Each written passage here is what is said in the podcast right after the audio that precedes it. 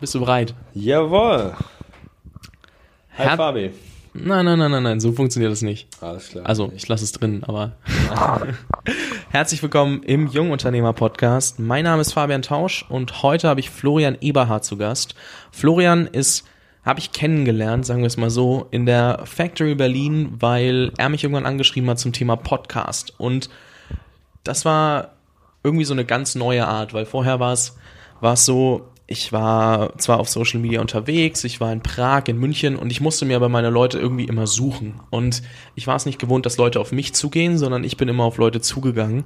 Und Florian war einer der ersten, der das dann mal umgedreht hat. Und was ich rausgefunden habe bisher, ich, ich entdecke immer wieder Neues, ist, dass Florian auf jeden Fall mega viel Ahnung vom Thema Sales hat sehr, sehr aufgeschlossen ist für neue Themen und jetzt auch irgendwie in dem Kryptobereich irgendwo unterwegs ist, aber auch schon super viel anderes gemacht hat, ähm, was ich noch nicht mal irgendwie rausgefunden habe. Wir haben vorhin über Barcelona gequatscht, da hat er dann Corporate erwähnt und dann alles, also wirklich super, super viel. Ähm, was ich aber eigentlich sagen wollte, ähm, ist, ich habe hier jetzt jemanden sitzen, mit dem ich mich so regelmäßig austausche, dass es eigentlich schon wieder so ist, einen alten Bekannten vor mir sitzen zu haben, ähm, den ich jetzt seit ja, September oder so kenne, wo ich normalerweise das Interview immer als Einstieg nutze, um Leute kennenzulernen. Also schauen wir mal, was das mit sich bringt.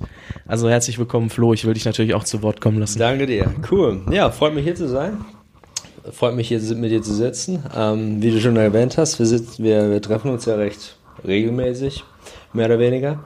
Und äh, ja, let's, let's rock it.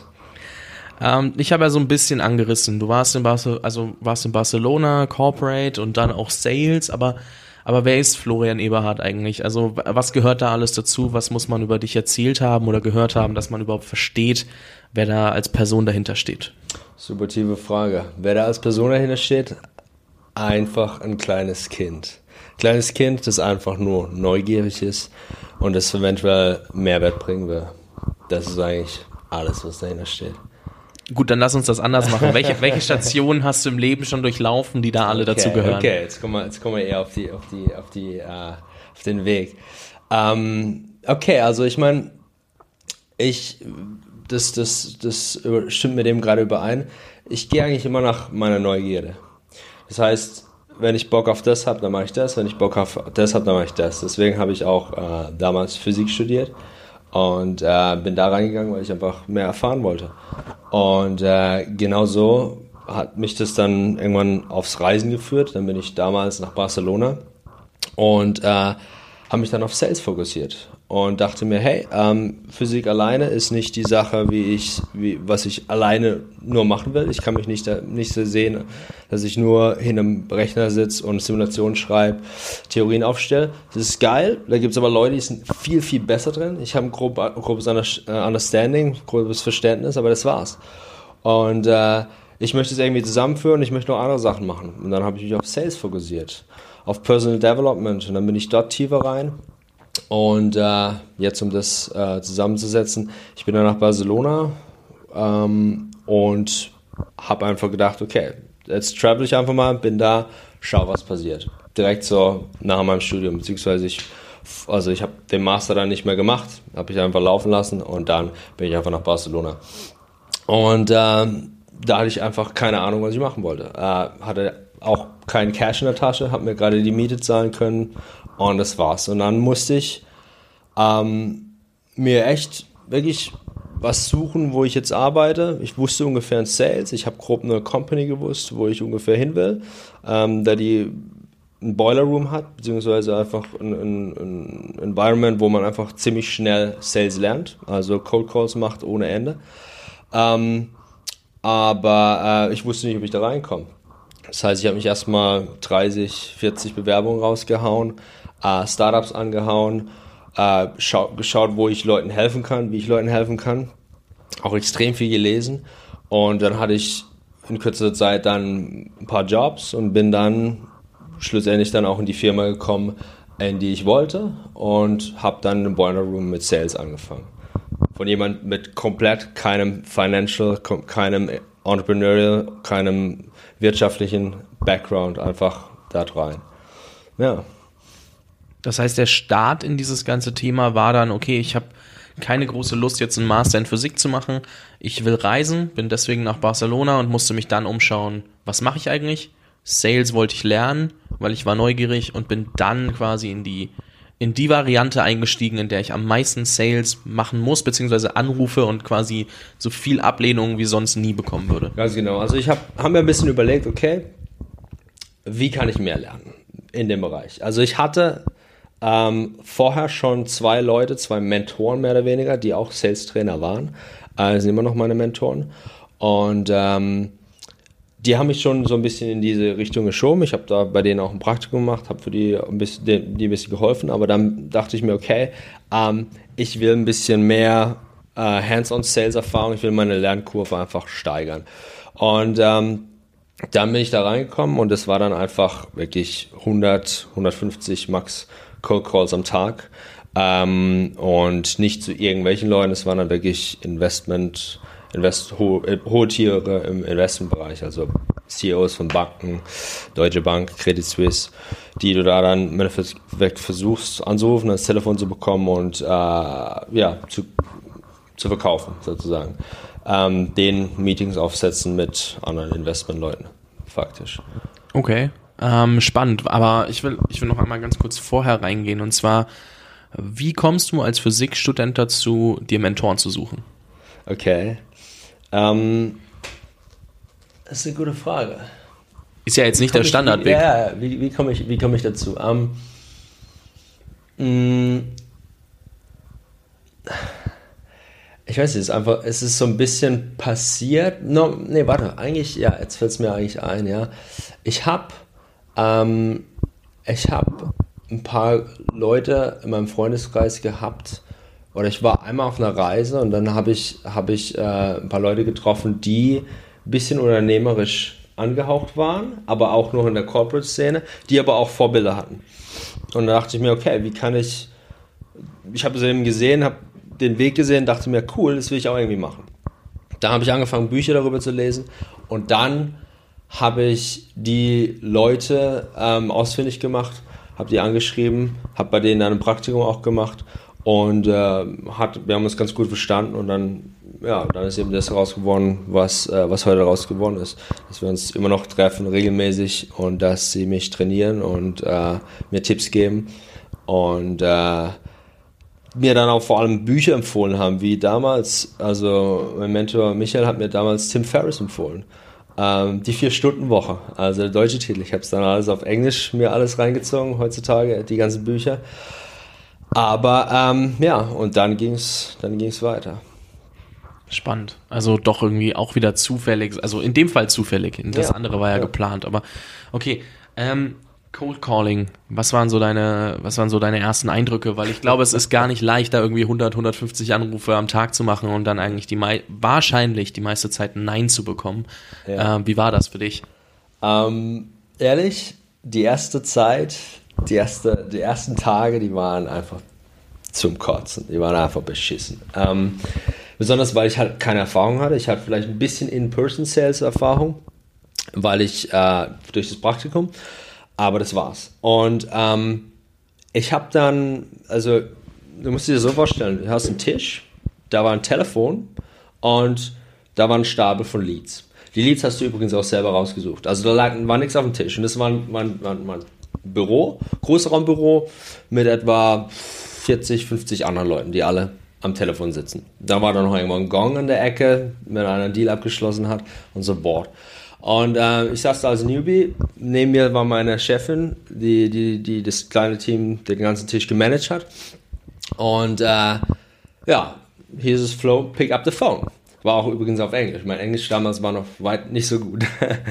ähm, aber ich hatte den Vorteil, ich musste Deutschland, deutsche Leute anrufen, unter anderem oder großteilig. Das heißt, es fiel mir da leichter.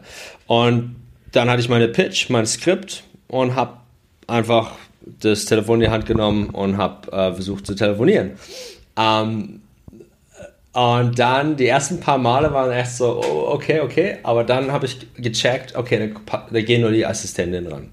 Ist nicht ganz so hart und die Assistentinnen geben immer, ja, der ist nicht erreichbar, der ist nicht da, rufen später nochmal oder worum geht's denn? So die Standard, die Standardgespräche. Und das fiel dann so nach einem paar Mal, 10, 15 Mal eigentlich recht relativ leicht. Und ich kann mich noch genau erinnern, so am selben Tag, ähm, der erste Tag, wo ich so richtig angefangen habe, ähm, hat dann in den USA eine, ein Fondsmanager oder Investmentmanager von Real Estate Fonds hat dann äh, abgenommen, beziehungsweise die Assistentin hat mich weitergeleitet. Yeah, just a minute, I forward you. Und ich saß so da, das erste Mal, dass ich wirklich mit, mit einem Geschäftsführer dann mich unterhalte und ich saß so da, oh oh, was jetzt? Mein Skript war da, war eigentlich nicht, war nicht schwer, ne? Mein Skript lag da, ich musste eigentlich nur vorlesen. Aber weißt du, was ich gemacht habe? Ich, ich habe nicht mal, habe nicht mal lesen können. So war ich voller Aufregung. Mein Herz hat so einfach gepocht und ich dachte mir, wow. Ähm, habe versucht, die Worte abzulesen. Hey, so und so. Ähm, freut mich, mit ihnen zu sprechen und so weiter, als ich übersetze es. Ähm, und dann, ähm, ähm, you know what? Forget it. Und ich habe den Hörer wieder aufgehängt. Äh, ich war knallerot. Es war ein Großraumbüro. Der Tisch, die Leute, wo an meinem Tisch saßen, die haben mich halt angeschaut. Also, what? Und haben mich halt voll ausgelacht. Ich dachte mir so, oh oh, okay. Dann äh, habe ich erstmal ziemlich geschämt, bin ins Badezimmer, habe mir das Gesicht gewaschen und dachte mir so, oh scheiße, Flo, ey, das war echt kacke. Ähm, wie, wie handelst du das jetzt? Dann habe ich mich zusammengerissen, bin wieder zurück und habe einfach mich durchgebissen, den ersten Tag. Aber am Ende des ersten Tages habe ich mir dann gedacht, hey, du bist so schlecht darin, es hat gar nicht funktioniert, du hast nicht mal ein Wort rausbekommen, ähm, das musst du besser machen. Und dann hatte ich so diesen, diesen, diesen Biss ähm, und dachte mir, wow. Und dann habe ich, dann habe ich echt eigentlich die ganze Zeit nur studiert, äh, wie ich das besser mache. Die zehn Stunden Cold Calls am Tag, also ich habe die ganze Zeit acht bis zehn Stunden lang telefoniert am Abend habe ich dann meine, meine aufgenommenen Telefonate ähm, angehört, studiert, andere Telefonate, die von den Pros angehört und einfach besser zu werden. Und das, das ging dann über Wochen und Wochen, bis ich dann langsam besser war. Aber der Anfang war einfach nicht so einfach. Was war es für ein Gefühl, als du deinen ersten Termin ausgemacht hast? Ähm, ja, das war so geil. Wir hatten so ein Board ähm, wo die Termine standen. Also Callbacks nannten wir diese. Ähm, und äh, da waren es, also es waren so zehn Leute bei uns am Tisch und jeder, jedem seinen Namen und hast du da darunter dann die, die Termine reinge, reingehauen. Als ich den ersten Termin ausgemacht habe, geil, ich hab's drauf, passt, perfekt. Aber es gibt natürlich eben den Unterschied zwischen Termin ausmachen und Termin ausmachen. Ähm, weil am Anfang geht es erstmal darum, okay, willst du einen Entscheider an den Telefon, ans Telefon bekommen, dann willst du einen Termin ausmachen. Okay, cool. Und der Termin ist aber dann komplett schlecht, weil der Entscheider wurde nicht informiert, worum es denn geht, der Entscheider wurde nicht qualifiziert und so weiter. Das heißt, die ersten Termine waren eigentlich nicht gut. Ähm, übrigens, am Anfang war es auch so noch, dass, meine, dass ich eigentlich nur die Termine ausgemacht habe und meine Chefin, meine Managerin hat die Termine dann wahrgenommen. Aber es war dann so, habe ich ein paar Termine ausgemacht und ähm, die waren alle schlecht, weil ich die Leute nicht qualifiziert habe. Weil ich zum Teil einfach zu schüchtern war, den Preis zu nennen. Und es war hochpreisig. Es ging bei 50.000, 60.000 äh, Ticketsize los. Und äh, später wird es dann einfach besser, weil ich dann besser qualifizieren konnte. Ja.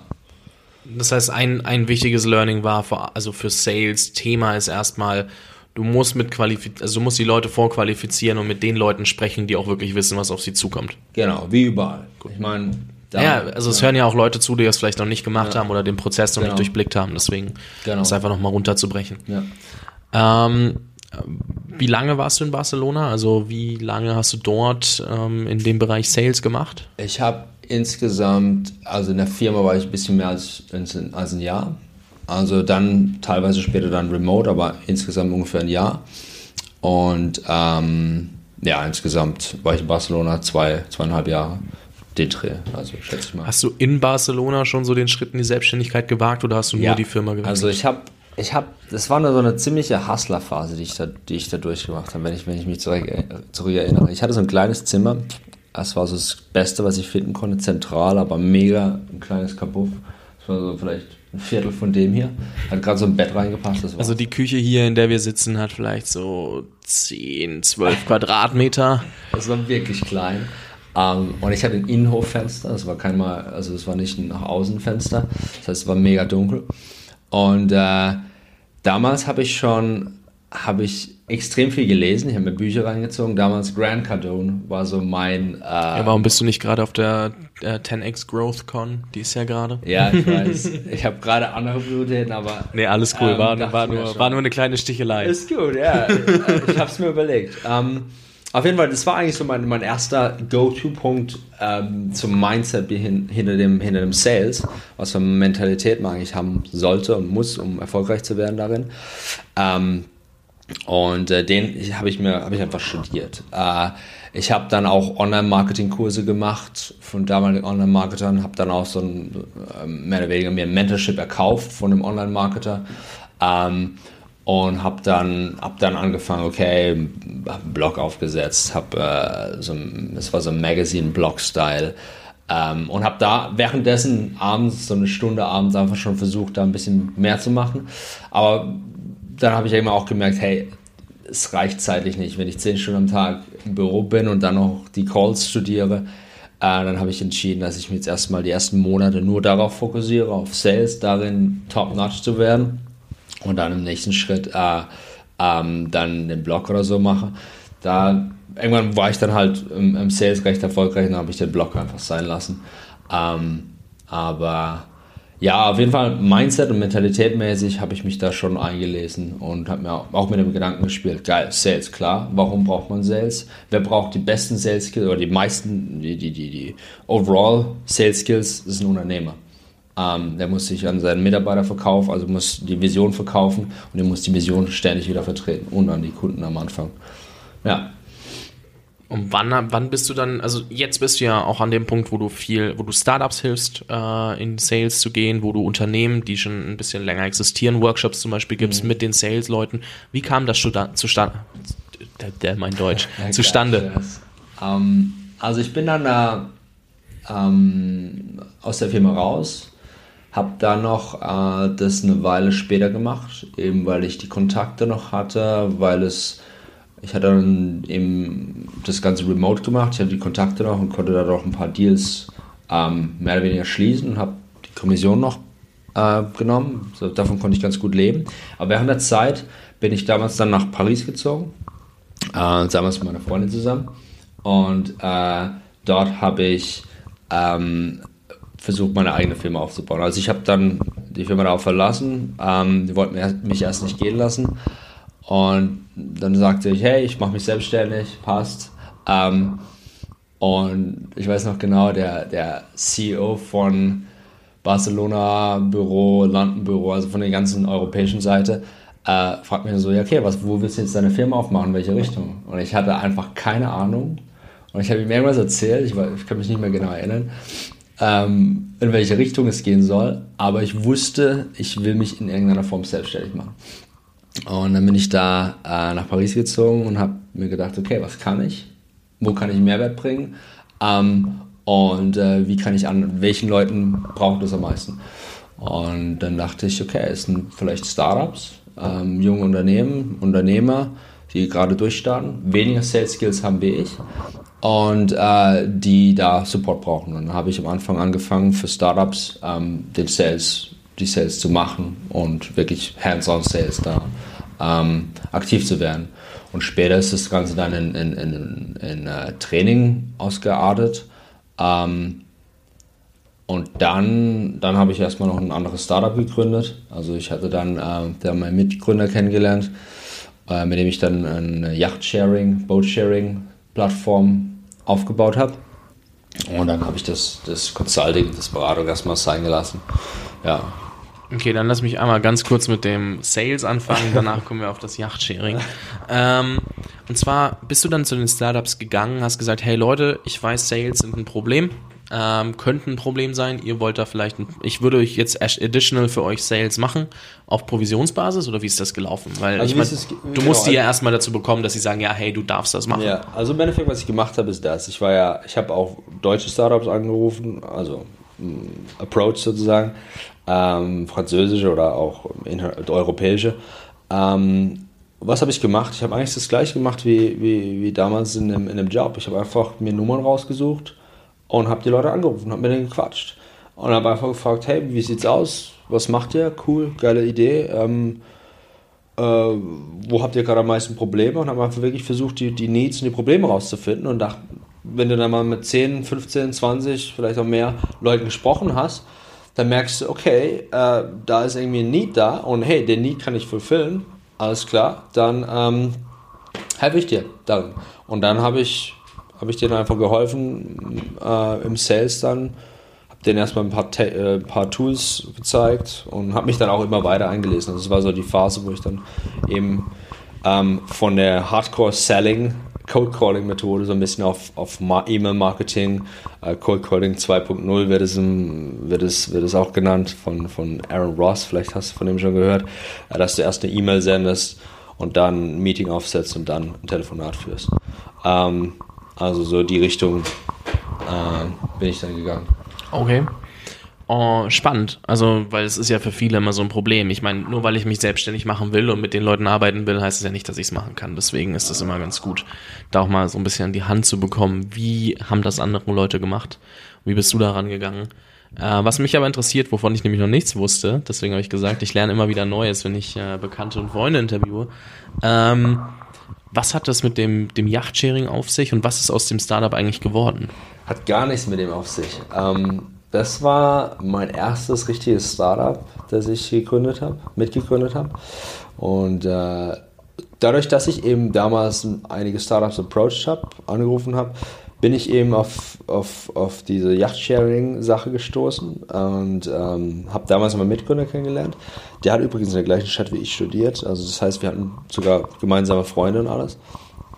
Und äh, dann habe ich erstmal gesagt, geile, geile Idee, helfe ich dir gerne, konsulte ich dich einfach mal, ich berate dich. Und dann ging es aber ganz schnell. Das war so, mal so ein paar Sachen sind einfach zusammengefallen, es ging ganz schnell. Er ist äh, mit seinem Startup in einen Accelerator aufgenommen worden.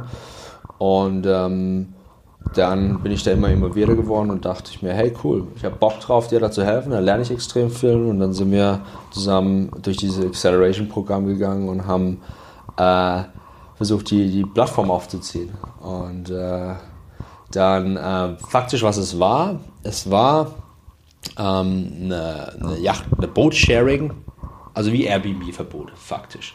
Du hast, du, bist, du hast ein Boot irgendwo liegen, sei es auch hier jetzt auf dem, auf dem Wannsee oder so, und das Boot nutzt du nur zu 10% der Zeit ja über und den Rest der Zeit kannst du gleich vermieten und kannst es als Asset nutzen. Das war so die Grundidee. Ähm, und dann haben wir eben angefangen, das zu implementieren. Erstmal auf Binnengewässer ähm, innerhalb Deutschlands, weil eben wir hatten hier die Base, Berlin dann. Ähm, er kam aus der Schweiz, Zürichsee und äh, dann auch um München rum, Bodensee dann auch noch. Ähm, und haben da dann Leute an Bord geholt. Und es hat eben angefangen mit habe dann eben auch wieder meine Sales Skills angesetzt, äh, gesagt, okay, wir müssen irgendwie ein bisschen Revenue generieren. Wie machen wir das? Wir setzen erstmal die Plattform auf und gucken, dass wir erstmal ein Angebot schaffen. Ähm, und das war dann, das waren dann eben die, die, die Charter Companies, die erstmal, also nicht online sind, aber die, die chartern. Ähm, die haben dann eine recht schlechte Online-Page und das war's. Und dann habe ich eben die alle angerufen, habe dann ein paar hundert Boote auf die Plattform ge gehievt und um das Ding dann in Schwung zu setzen. Später haben wir dann wirklich Investment geraced und dann sind wir nach, nach Dubai. Ähm, und äh, da bin ich aber dann auch ausgestiegen von dem, von dem Startup wieder, da ich die Vision nicht ganz geteilt habe mit meinem Mitgründer. Und äh, das war auch ein extremes Learning damals, aber ich will es nicht mehr missen heute. Ja. Und gibt es das Startup rein theoretisch noch oder ist das irgendwann dann mal? Es, es, es gibt es noch. Ich äh, ist aber nicht mehr, nicht mehr, nicht mehr groß. Also ich glaube, ich glaube, er, er verchartert noch ein paar Sachen, aber das war's. Ähm, ja, es ist halt eines dieser Startups, ähm, Race Funding läuft und dann läuft aber nicht so, dass es super profitabel ist und dann, ja. Es ist wirklich auch eine Sache von, von, von, äh, von, von Richtung, in die man gehen will. Ähm, und äh, ich habe da auch eben gemerkt, hey, die Vision ist eben eine andere von meinem Mitgründer. Ähm, die Vision ist mega cool, aber in meinen Augen war sie nicht profitabel. Und dann dachte ich, hey, ähm, dann musste ich mich für mich dann irgendwann einfach entscheiden, okay, äh, macht es Sinn, da weiterzumachen? Ist es oder macht es Sinn, was anderes zu machen? Und dann habe ich mich eben dann von ihm getrennt. Ähm, ich glaube, jetzt ist es, es gibt es noch, aber ist nicht mehr groß. Also ich habe nicht mehr so viel davon gehört.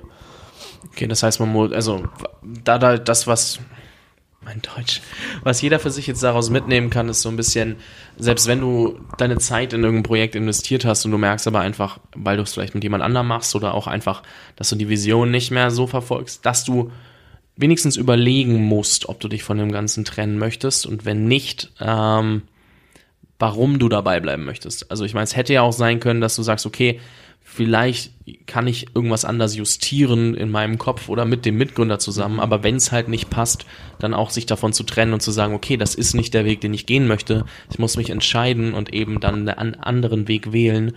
Ähm, das ist super schwer für viele, und vor allem ist für es, viele es Projekte. Ist keine leichte Erfahrung, es war extrem schwer. Ich meine, du hast das Ding aufgezogen von, von mehr oder weniger von Anfang an und du arbeitest, du arbeitest mit einem kleinen Team zusammen. Wir hatten damals ein kleines Team von 10, 15 Leuten. Ähm, und dich dann zu entscheiden, hey, so und so, das war ein Entscheidungsprozess, der, der war nicht einfach so abrupt. Das war ein Entscheidungsprozess, der ging schon über Monate, wo ich mir dann dachte, ja, soll ich, soll ich nicht, wie, was.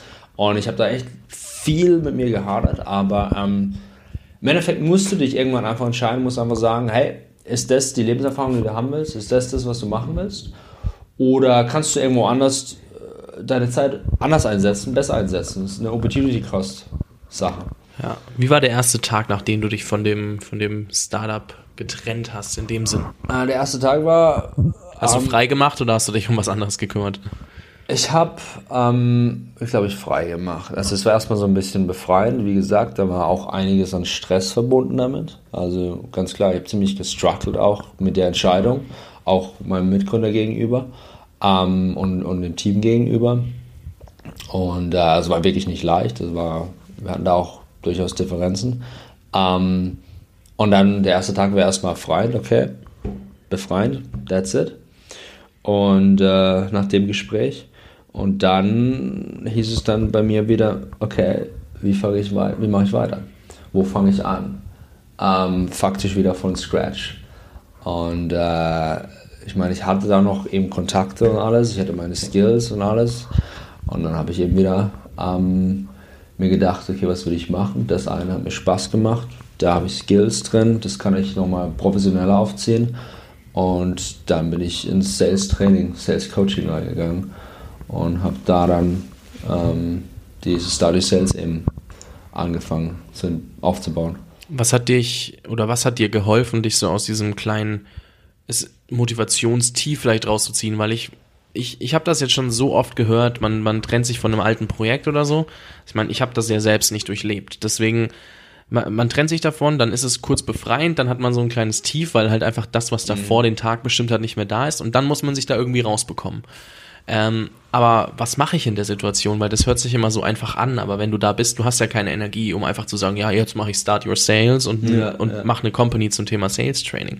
Also, also kurz gesagt, Money. Ich hatte kein Cash damals, ich war komplett bankrupt. Mhm. Ähm, ich bin da raus, habe da hab meine Anteile ausgezahlt bekommen und es hat auch erstmal nicht so ganz geklappt. Und ich hatte ich habe mir, wir, haben uns natürlich nur ein Minimumgehalt gezahlt. Wir haben Investment Raise und ich habe davon echt wenig gelebt. Es waren 1200 oder so im Monat, das war gar nichts. Ähm, und äh, dann konnte ich erstmal die Miete nicht zahlen. Ich dachte mir so, oh, okay, jetzt muss es aber losgehen. Ähm, und es war einfach, es war einfach dieser Pressure, der da war. Und dann habe ich mich einfach voll drauf fokussiert und bin durchgestartet. Ähm, habe dann die ersten Kunden reinbekommen, dann wurde es besser. Und dann habe ich das Ganze eben äh, strukturierter gemacht. Und äh, ja. Start Your Sales hat sich ja bis heute durchgezogen, also es gibt es ja noch. Und das machst du ja auch, ähm, aber Gab es da zwischendrin wieder irgendwie was, wo du sagst, okay, da hast du es mal zwischenzeitlich sein lassen, wieder ein anderes Projekt gehabt oder so?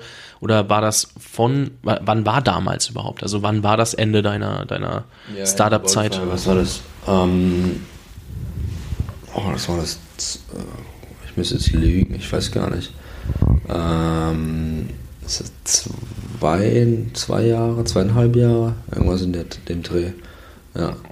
Okay, also seit zweieinhalb Jahren machst du Start Your Sales, voller Fokus. Ja. Also gut, ich weiß ja, Zwei, ja, Okay. irgendwas den Dreh, ja. ja, ich meine, ich weiß, du machst immer mal wieder so kleinere Sachen nebenbei, aber das ist, oder auch immer mehr Verschiedenes jetzt, aber Fokus war es oder ist und ist auch Start Your Genau. Sales. Okay. Genau. Und ähm, dort gehst dann wirklich in Unternehmen und sagst, hey, ähm, ich kann dir, also wenn dein Problem ist Sales, wie kommst du an die Leute ran? Ich äh, kann dir dabei helfen. Ist das so die Quintessenz, wenn man das jetzt mal so ganz plakativ gestalten möchte? Oder wie, wie kann man sich das vorstellen? Also im Endeffekt, ähm, die Quintessenz ähm, ist die, dass ich damit von zwei Wegen rangehe. Ich habe einmal so ein bisschen klassische Sales-Erfahrung ähm, und also von, von dem Boiler Room, von, dem, von der Cold Calling Erfahrung und dann habe ich eben auch Startup Sales Erfahrung. Welche Tools benutzt du? Wie automatisierst du? Wie machst du E-Mail-Marketing? Wie machst du Outreach, E-Mail-Outreach? Ähm, und die Sache vereine ich. Also im Endeffekt Digitalisierung des Sales ist so ein äh, Stichwort im, im deutschen Raum. Und äh, wenn ich jetzt an, an ein Mittelstandsunternehmen rangehe, dann ist das eben so, ein- so ein USP. Ähm, und äh, bei Startups ist es ganz klar dann auch ein USP eben ey, ähm, die Erfahrung, weil die klassischen Sales-Methoden sind, sind ja nicht falsch, die funktionieren. Ähm, merkt man auch bei Startups, die fangen an, machen viel Growth Hacking und irgendwann switchen sie dann rum um auf eher klassischere Sales-Sachen. Ähm, und äh, denen fehlt eben diese Erfahrung. Und das nehmen diese zwei Richtungen. Einmal Erfahrung, einmal diese, diese Digitalisierung des Sales. Ähm, das ist so ein bisschen USP. Was ich äh, natürlich, am Anfang bin ich da wirklich mehr auch in Corporates rein, habe da Sales-Strategien aufgebaut, habe ein Sales Acceleration Programm für die aufgesetzt. Also es war damals ein, ein mehrere Programm, das ähm, den kompletten Sales Funnel aufbaut, aufsetzt äh, bis hin zum, zum Training der, der Mitarbeiter, Einführung der Software und alles. Und äh, heutzutage ist es viel mehr Coaching und Training der, der, der Leute. Also dann gehe ich dann auch in ein Unternehmen rein und, und äh, trainiere den, gebe den Sales-Training, gebe den Tipps. Ähm, und äh, dann hat sich das auch, mein eigenes Interesse hat darin auch weiterentwickelt. Also heutzutage gebe ich auch viel äh, mehr Speeches in die Richtung. Auch äh, was Mindset an Sales angeht. Ich meine, ähm, Sales ist immer so, wird immer ein bisschen mit schiefen Augen angeschaut, gerade im deutschen Raum. Ähm, ja, Sales ist, du musst jemanden überzeugen, du musst jemanden äh, manipulieren, aber dass Sales eigentlich nur eine, eine, eine, eine, klare Kommunikation ist und äh, einen Mehrwert geben ist, ähm, das ist nicht so in den Köpfen verankert. Ja, da frage ich später gleich nochmal rein. Ähm, zum Thema Tools. Ich meine, jeder, jeder erzählt irgendwas von Tools und man hat, man kann sich jetzt auswählen zwischen einer Million Tools. Was brauche ich zum Beispiel als äh, angehender Unternehmer oder in meinem ersten Projekt? Was, was brauche ich wirklich? Äh, und wo würde ich vielleicht auch einfach nur Geld und Zeit verschwenden für den Anfang, weil ich auch das gar nicht für Prozesse brauche. Also welche Tools würde ich mir jetzt rund, also nehmen, versuchen mich damit auseinanderzusetzen und äh, die versuchen in meine Prozesse zu integrieren, wenn ich jetzt ein Projekt starte oder ein Startup habe. Ja, also es kommt darauf an, was du machst. Erstmal. Es kommt darauf an, was du, ähm, welche, was deine Zielgruppe ist. Ist es B2C oder B2B? Aber das ist auch noch ein Punkt. Ich äh, habe mich immer auf B2B spezialisiert. Ähm, B2B zur Erklärung ist Business to Business. Das bedeutet, du versuchst nicht dir jetzt ähm, einen Schuh zu verkaufen, wie wenn du auf Zalando gehst, das ist B2C, sondern du versuchst einen Workshop zum Beispiel, also wenn ich jetzt einen Workshop bei einer großen Firma halte, dann ist das B2B. Nur so, um das kurz nochmal zu erläutern, falls es Genau. jemandem unklar ist. Gut erklärt. Ähm, ja, genau, das ist, äh, ist eben abhängig davon, was deine Zielgruppe ist. Ich meine, wenn du halt B2C äh, Customer angehst, dann, dann machst du halt klassische E-Mail-Marketing, machst einen Podcast und guckst, dass du irgendwie Value ge- generatest. Oh, ich sag dir, B2B ist für Podcasts auch ziemlich spannend. Also Stimmt. deswegen, Okay, deswegen, okay, okay. Da, da, da, da bist du jetzt auf den falschen Trichter getreten, du. Aber ja, stimmt, okay, stimmt. ähm, okay, in der, in der Firma kannst du ja auch wieder B2C, B2C machen. Das ist ja im Endeffekt das, was du machst. Du willst die Mitarbeiter erreichen und ähm, that's it. Und die Firma versucht eben an ihre Mitarbeiter äh, die Werte zum Beispiel zu verkaufen. Ähm, Gut gerettet. ähm, ja, genau, also es ist abhängig, was du machst. Wenn du jetzt ins B2B rein willst, du willst jetzt Firmen angehen, erstmal musst du halt klar wissen, was ist dein USP, was ist dein Mehrwert, den du generierst. Das ist ganz klar, je nachdem, wo du halt bist in deiner, in deiner Phase. Wenn du jetzt sagst, hey, ich habe keine Ahnung, was ich machen will, aber ich will mich selbstständig machen, dann denk einfach darüber nach, okay, wo will ich einen Mehrwert generieren? Wo kann ich einen Mehrwert generieren? Wo habe ich Erfahrung?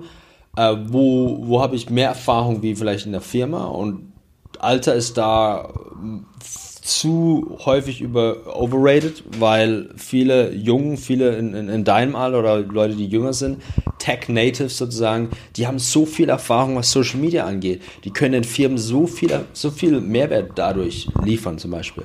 Ähm, wenn du jetzt allerdings schon, nimm an, du hast ein Produkt oder du hast einen Service, ein Startup und willst B2B angehen, dann äh, würde ich schauen, wer deine Zielgruppe ist. Ähm, ist und, und wo hängt deine Zielgruppe ab. Ähm, hat deine Zielgruppe E-Mail, ganz klar. Heutzutage E-Mail ist extrem weit verbreitet. Klar, wahrscheinlich E-Mail passt. Ähm, hat deine Zielgruppe Telefon? Okay. Hat, ist deine Zielgruppe auf Xing, LinkedIn? Ähm, äh, wie erreiche ich die am besten? Oder hängt die irgendwie auf Events? Was auch immer. Was macht Sinn? Ähm, und dann und dann baust du dir im Endeffekt so ein Konstrukt. Okay, äh, manchmal weiß es vielleicht nicht, das heißt, du testest erstmal einiges und äh, dann, äh, also immer mehr, auch im deutschen Raum, ist eben LinkedIn gefragt. Äh, LinkedIn ist, würde ich sagen, einer der besten äh, Lead-Generierungstools, die es da gibt. LinkedIn hat verschiedene Paid-Versionen, die eigentlich fast schon einem CRM entsprechen. Also ein CRM ist ein ist ein, ist ein Management-System, wo man die ganzen Kontakte eben managt. Ähm, und äh, ja, also Tools, CRM würde ich, würde ich auf jeden Fall dann nehmen, sobald du mehr als 200, 200, 300 Leute hast, sollte auf jeden Fall ein CRM da sein. Wenn du mehrere Leute im Sales-Team hast oder mehrere Leute hast, die, die, die, die, die Sales machen, dann ähm, muss ein CRM da sein, dass du wirklich weißt, okay, der in der Kontakt. Äh was empfiehlst du da? Weil da gibt es ja auch, wenn ich jetzt CRM google, dann finde ich da ja, 500 Ergebnisse, darüber haben wir uns schon mal unterhalten. Stimmt, stimmt. Also was ist bezahlbar für jemanden am Anfang, äh, also, aber auch gut? Wie gesagt, unter, unter 200 Kontakten würde ich generell einfach Google Docs, Google Sheets nehmen. Ähm, das Ding einfach dann schön, schön strukturieren und vor allem auch sortieren. Also du brauchst du brauchst halt die, die, die wichtigen Kontaktdaten, Notizen und vielleicht den Need der Kunden. Ähm, CRMs, günstige ist HubSpot CRM. Das ist for free, meines Wissens immer noch. Ja, HubSpot ist for free. Inside Lee hatte mir Alex, unser gemeinsamer genau. Kumpel, mal empfohlen. Und was ich immer wieder höre, ist Pipedrive. Aber ich weiß ja. nicht, ich hatte noch keine Lust, es zu nehmen. Also Pipedrive, Pipedrive ist auch ein cooles CRM. Ähm, ich, ich schaue immer wieder rein. Ich habe es jetzt selber nur ein paar Mal verwendet. Und die, die machen immer mehr. Die, sind, die verbessern sich immer mehr. Pipedrive ist das günstigste CRM, würde ich sagen. Oder eines der günstigsten. Irgendwas um die 20, 30 Euro im genau, Monat. Für Startups ist es perfekt eigentlich. Also hat alles, was du brauchst, ähm, hat eine schöne, schöne Funnel. Also du hast eben deinen Funnel und kannst deine Kunden von A nach B nach C äh, in diesen Funnel schieben. Ähm, und äh, dann, wenn du ein bisschen mehr äh, Geld zur Verfügung hast, würde ich auf jeden Fall Close.io empfehlen. Ähm, das ist ein super CM, super aufgeräumt und vor allem du kannst extrem gut ähm, also nachschauen, okay, den den habe ich einen Monat nicht mehr angerufen. Liste mir alle Leute an, die ich einen Monat nicht mehr angerufen habe oder die ich mit die ich der letzte Kontakt war so und so. Ähm, das heißt, es ist sehr, sehr strukturiert und äh, das ist eben der Vorteil darin. Aber wenn du anfängst, guckst du, dass du HubSpot nimmst und äh, dann, wenn du halt mehrere Leute im Team hast, würde ich auf Pipedrive äh, abwechseln. Ja. Spannend. Soho ist noch ein anderes. Ähm, das habe ich noch nie so gehört. Im deutschen Raum. Viel, äh, ah, doch, habe ich. Soho sehr mehr, so im deutschen Raum. Ist auch nicht schlecht, ein bisschen oldschooler, würde ich sagen. Ähm, hat mir von der Bedienung her nicht so gefallen. Ich bin aber auch ehrlich gesagt bei keinem am Ende hängen geblieben. Ja, es ist, es ist Arbeit. Wie gesagt, du musst es, du musst es pflegen. Ja. Und äh, wie gesagt, wenn du, wenn du äh, nur wenige Kontakte angehst, starte mit einem Excel-Spreadsheet und liste das auf und führe das. Also wirklich äh, pflege das. Sagen wir so, es macht Sinn, wenn du wirklich auch für dich eben, wie Flo gesagt hat, erinnert werden möchtest, wann hast du jemanden zuletzt äh, vielleicht angerufen, angeschrieben oder so, wo war der letzte Kontakt, weil ähm, so eine Historie kriegst du, wenn du ein CRM sauber führst wenn du das in einem Excel-Spreadsheet machst, da lässt du dich natürlich nicht erinnern oder kannst dich nicht erinnern lassen, oh, habe ich vor einer Woche angerufen oder so. Ähm, kannst du vielleicht farblich markieren lassen, aber dann da hört es auch auf. Mhm. Ähm, da, wenn du wirklich da in dieses, vielleicht auch ins Thema Netzwerken, selbst dafür macht ein CRM Sinn, wenn du den Anspruch hast, irgendwie da die Kontakte auf eine andere Art und Weise zu pflegen, als, oh ja, den könnte ich mal wieder anrufen. Ist, ist auch, ist ja, ist auch, also warum macht ein CRM Sinn? Ist, ist einfach das. Äh, vielleicht hast du schon mal von der Dumbles Number gehört. Nö. Dumbles war, glaube ich, ein Anthropologe oder whatever, äh, Neuroscience-Anthropologe. Auf jeden Fall ein Wissenschaftler, der hat die Zahl 150 in den Raum geworfen und hat gesagt, unser Gehirn ist nur ausgelegt, 150 Kontakte, äh, mit 150 Kontakten die zwischenmenschliche Beziehungen äh, abzuspeichern alles, was über 150 geht, ähm, kriegen wir nicht auf die Reihe. Und das heißt, wir brauchen Kontaktbücher, wir brauchen CRMs, wir brauchen irgendwelche Tools, die uns die im Endeffekt das, das Hirn erweitert. Und deswegen macht einfach so eine, so eine Pflege, so eine Struktur Sinn, gerade wenn du, ähm, wenn du dir ein großes Netzwerk aufbauen willst. Ich meine, du bist ein super Netzwerker, du bist ein Master-Netzwerker, du, du, du, weißt es. Das sagst du. ja. Ich, ich lasse das unkommentiert und nehme das Lob dankend an. Genau. Ähm, äh, jetzt, jetzt, werde ich mir nachher Pipedrive runterladen. Ähm, oder halt äh, holen, egal. Äh, das daran das anderes Thema.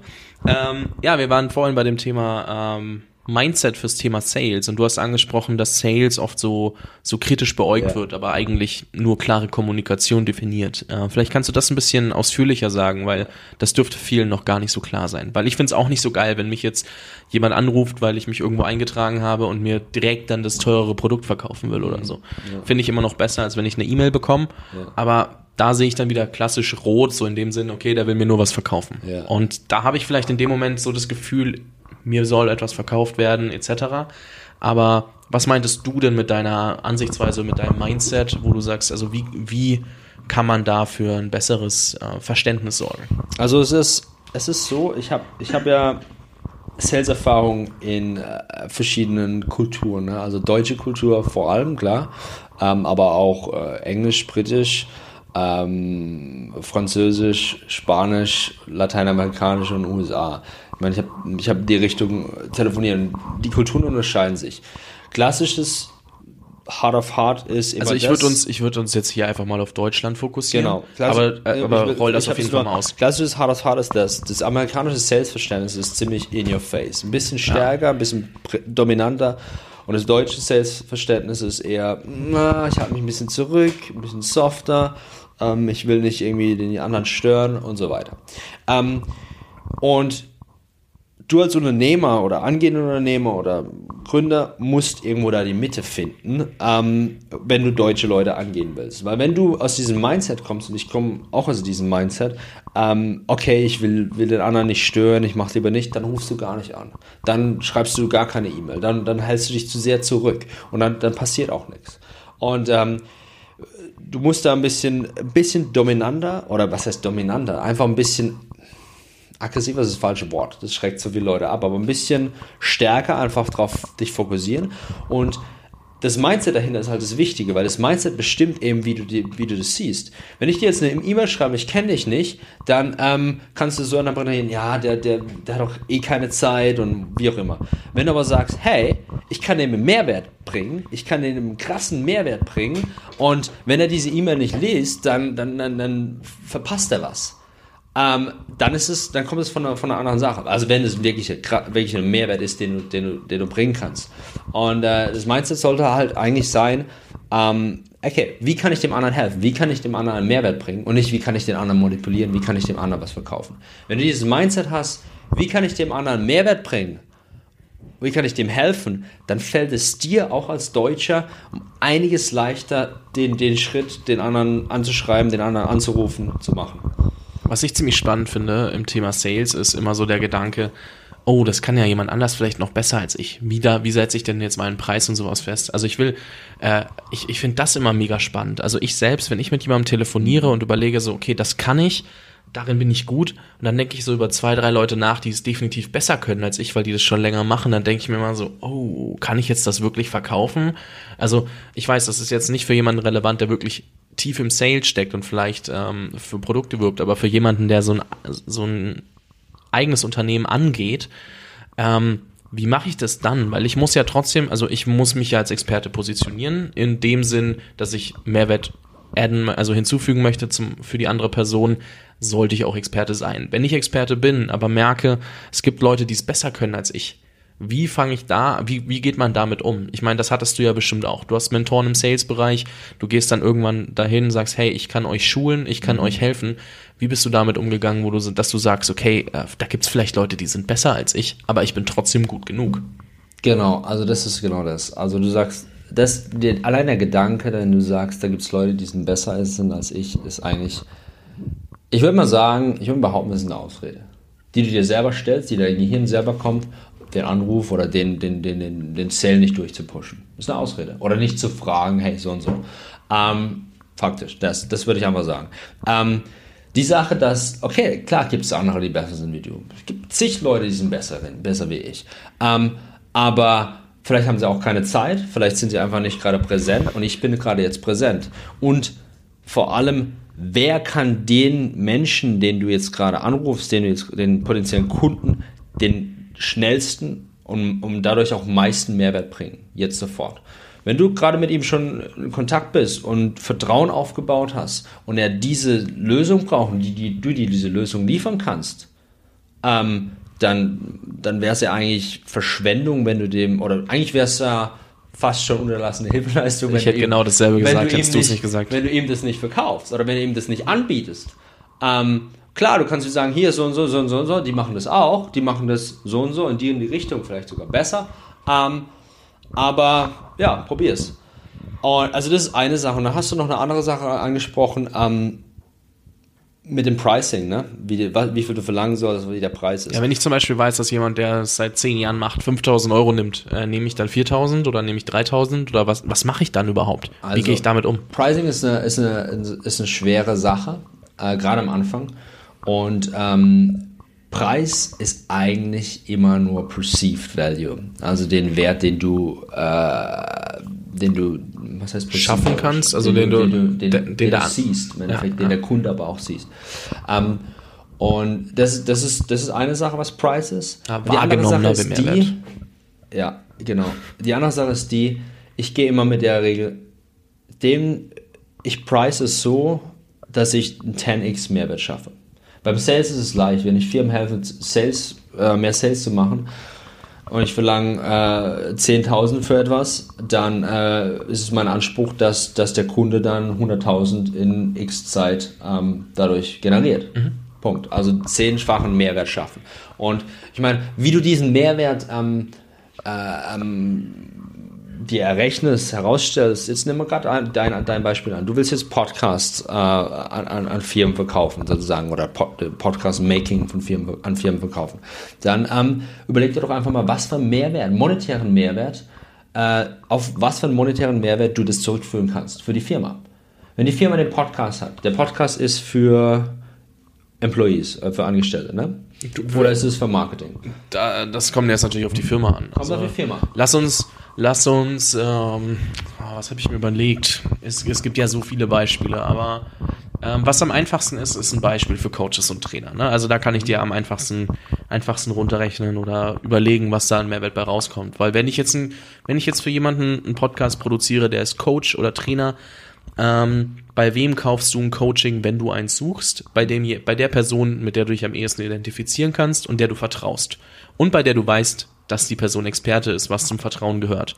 So, wenn die Person jetzt einen Podcast macht, oder also wenn sie keinen Podcast hat, ähm, dann ist das immer so, okay, ich kann da kaufen, aber was kann die Person wirklich? Vielleicht ist es mal ein 3-Minuten-Video, das ich mir anschauen kann. Vielleicht kriege ich mal eine E-Mail von ihr.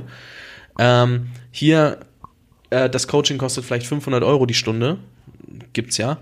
Äh, ich kaufe das nicht einfach so. Wenn ich das, wenn ich da überlege, dass vielleicht viele Personen überhaupt nicht auf die Person zugehen, um zu sagen, okay, ich kaufe, ähm, weil das also Vertrauen. Du bist jetzt der Coach und versuchst das Pricing rauszufinden. Oder du bist jetzt der Kunde. Der nee, ich bin, ich, ich, ich erkläre dir gerade, wo okay. ich den, wo der Mehrwert am Ende entsteht. Ja. Nehmen wir an, die Stunde kostet 500 Euro. Ja. Ich habe zehn Leute, die auf mein Angebot aufmerksam werden, nur zwei kaufen. Also weil ähm, und die anderen acht kaufen nicht, weil sie nicht genau wissen, bin ich wirklich Experte genug, kann ich denen genug vertrauen. Mhm. Ähm, Und ich kann diese, diese Gap halt schließen, dass ich das Vertrauen durch einen Podcast herstelle, weil dafür ist ein Podcast einfach verdammt gut. Wenn mir jemand 60 Minuten das beim Reden zuhört oder 30 Minuten und sieht, dass ich Beispiele habe, dass ich das schon länger mache, dass ich Experte auf dem Bereich bin, dann ähm, wird er auch eher bei mir kaufen als bei dem anderen Coach, der sich genauso positioniert wie ich, vielleicht auch dasselbe Pricing hat, aber oder selbst wenn er günstiger ist, aber halt einfach nicht zeigt, dass er der Experte ist. Also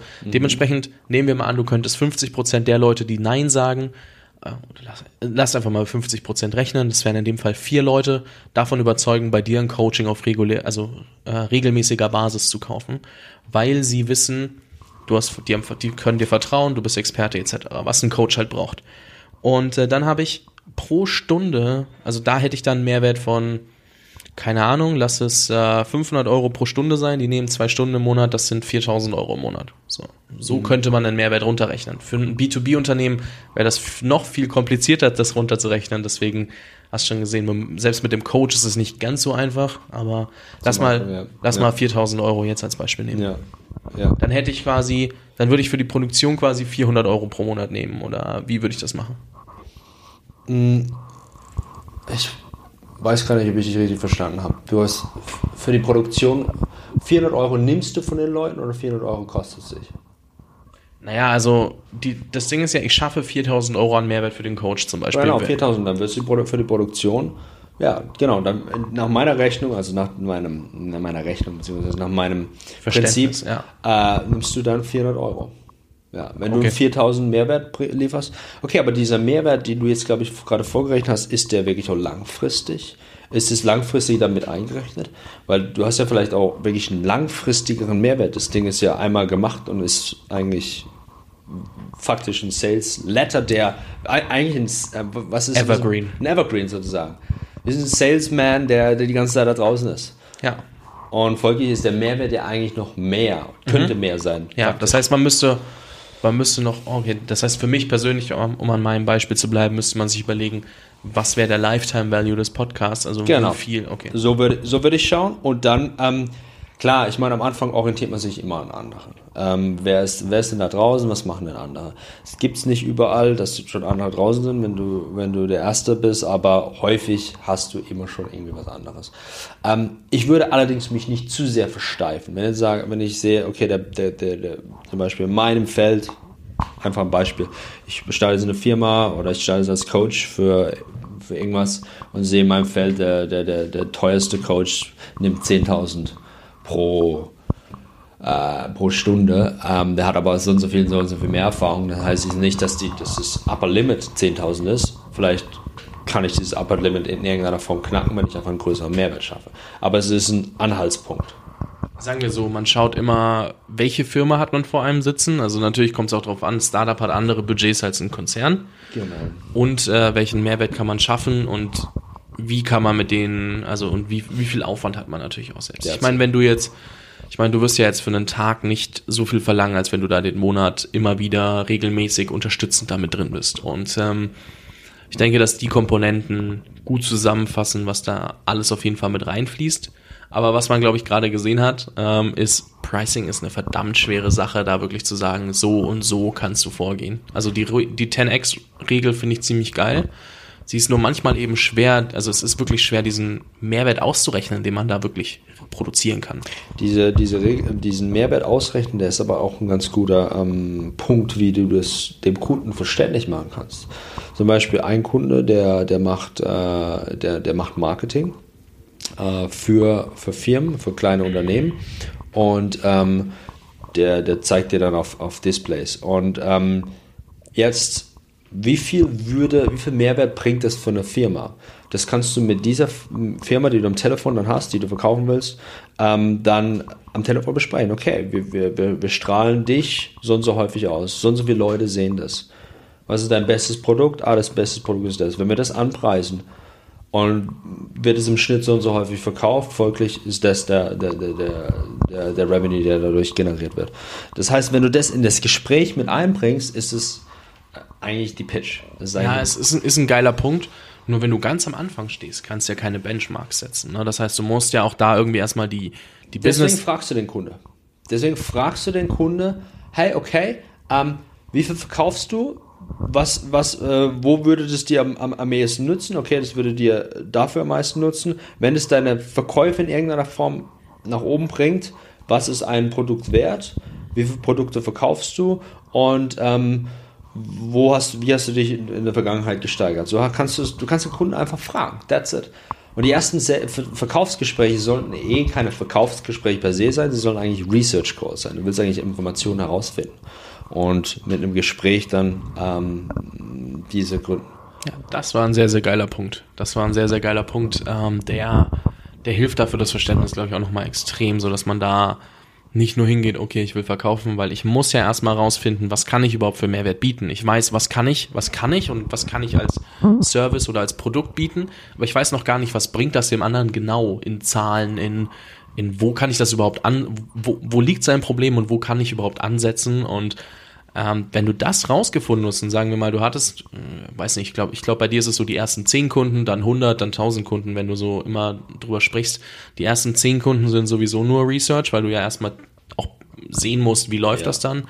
Auch bei den, bei den nächsten 90, du hast zwar ein bisschen Use Case, aber du musst ja noch viel, viel mehr Use Case haben. Und wenn du dann höher skalierst und sagen wir mal Richtung 1000 Kunden gehst, dann hast du so viele Beispiele, dass du für immer irgendwie also nicht für immer, sondern dass du halt immer mal wieder ein Beispiel rauspicken kannst in so einem Gespräch und sagen kannst, wir haben hier ein Beispiel und das könnte sich so und so auch bei dir auswirken, ohne ihm Versprechungen zu machen, weil das ist immer, ich weiß nicht, oder wie, wie handhabst du das bei Versprechungen, wenn ich dich schon hier habe, dann ja, du hast, ich dich du hast ja genau, du hast ja irgendwo, irgendwo Benchmarks dann, du sagst, du hast ja dann eventuell Test Cases, dem in dem Kunden habe ich so und so, so, so viel geholfen. Ähm, und äh, ich kann es dem potenziellen neuen Kunden dann präsentieren. Schau mal, hey, äh, wir haben das so und so eingerichtet, das hat dir so und so viel ähm, Mehrwert gebracht. That's it. Das ist das, was wir bringen können. Ähm, ja. Ähm, und dann hast du, klar, in, in, einer Form ist es dann schon abhängig von, von, von mehreren Variablen. Ähm, aber äh, wenn du wirklich 1000 Kunden bereits hast oder ein paar hundert Kunden hast, dann hast, dann hast du so viel Routine drin, dann ist da nicht mehr so viel Versprechen. Dann, bezüglich gerade, wenn du wirklich anfängst, die ersten 10 Kunden, du hast es schön, schön gesagt, also ich unterscheide immer zwischen die ersten 10 Kunden, dann ähm, von 10 bis 100 und dann von 100 bis, äh, bis 1000, weil es verschiedene mm, Strategien voraussetzt. Ähm, bei den ersten zehn Kunden ist es halt so, du kannst, es, du kannst halt das Risiko eher auf dich nehmen, sozusagen, und dass du, sagen, dass du sagst, okay, äh, wir machen einfach Revenue Share. Wir machen einen flexiblen, ähm, ergebnisorientierten Anteil. Und ähm, wir machen das und das und das zusammen, okay. Ähm, A, wenn wir das Ziel des Benchmark erreichen, äh, oder wir machen das und das zusammen, das ist ein Fixed Fee, das brauchst du vielleicht zum Leben oder das brauchst du, um deine Unterhaltskosten zu decken, deine, deine, deine Ausgaben. Und äh, das, alles, was on top ist, das, dann, dann nehmen wir einfach eine Commission davon, in irgendeiner Form. Ähm, so würde ich mit dem Versprechen handhaben. Dann kannst du natürlich den Preis auch aufteilen. Du sagen, okay, 50% first, 50% last. Ähm, so kannst du das eben minimieren. Im Endeffekt, am Anfang musst du immer das Risiko eher auf dich nehmen, später ähm, verbreitet sich, verdreht sich das Risiko dann auch. Ja, das heißt auch ein bisschen in Vorleistung gehen, wenn du keinen Track Record hast. Das ist so. Ist, das sagt man ja auch immer wieder. Also versuchen mehr Mehrwert zu geben, als du nimmst. Also dass du nicht versuchst, einfach aus jedem Kunden das Maximum rauszuholen, ohne zu gucken, ob du den Mehrwert überhaupt schaffen yeah, kannst. That's it. That's it. Sehr, sehr geil. Ähm, ich würde mal so langsam das Interview zum Ende geleiten, ähm, auch wenn ich bestimmt noch einige Fragen stellen könnte. Ähm, ich würde dir einfach nochmal das letzte Wort so ein bisschen geben. Was würdest du jemandem jetzt einfach komplett frei mit auf den Weg geben, der relativ am Anfang seiner Projekte steht? Was möchtest du vielleicht nochmal besonders hervorheben aus dem Interview oder was möchtest du noch ergänzen, wo ich gar nicht nachgefragt habe? Ähm, also grundsätzlich, wenn, wenn, wenn du äh, da stehst und einfach dein eigenes Unternehmen aufbauen willst, gerade ganz am Anfang stehst, und äh, keine Ahnung hast, wie ich damals zum Beispiel, ähm, als ich von der Firma äh, raus bin, keine Ahnung hast, was du machen willst, dann denk einfach zurück, wo hast du Erfahrung? Was machst du gerne? Wo hast du vielleicht natürlich ein Skillset? Diese drei Sachen. Wo hast du Erfahrung in den letzten paar Jahren?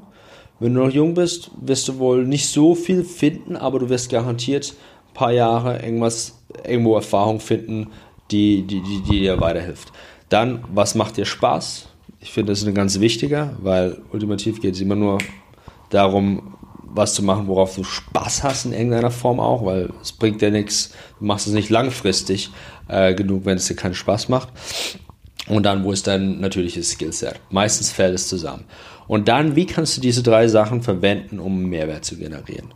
Ähm, und das ist eigentlich das, das ist eigentlich das Wichtigste, dass du einfach mit Leuten redest und dir einfach Fragen stellst, wie du es machst. Podcasting, nichts anderes. Du stellst ihnen einfach geschickte Fragen und du wirst besser am Fragen stellen und äh, ähm, dann findest du einfach raus, okay, wo haben die Probleme, wo strugglen die, was sind die Pain Points. Ah, okay, cool, da und da habe ich ein Skill, ah, da und dann das. Und dann einfach Learning by Doing und Testing. Also Mehrwert generieren ist ganz wichtig, würde ich ganz, ganz wichtige, ganz nach oben stellen und euch mitgeben.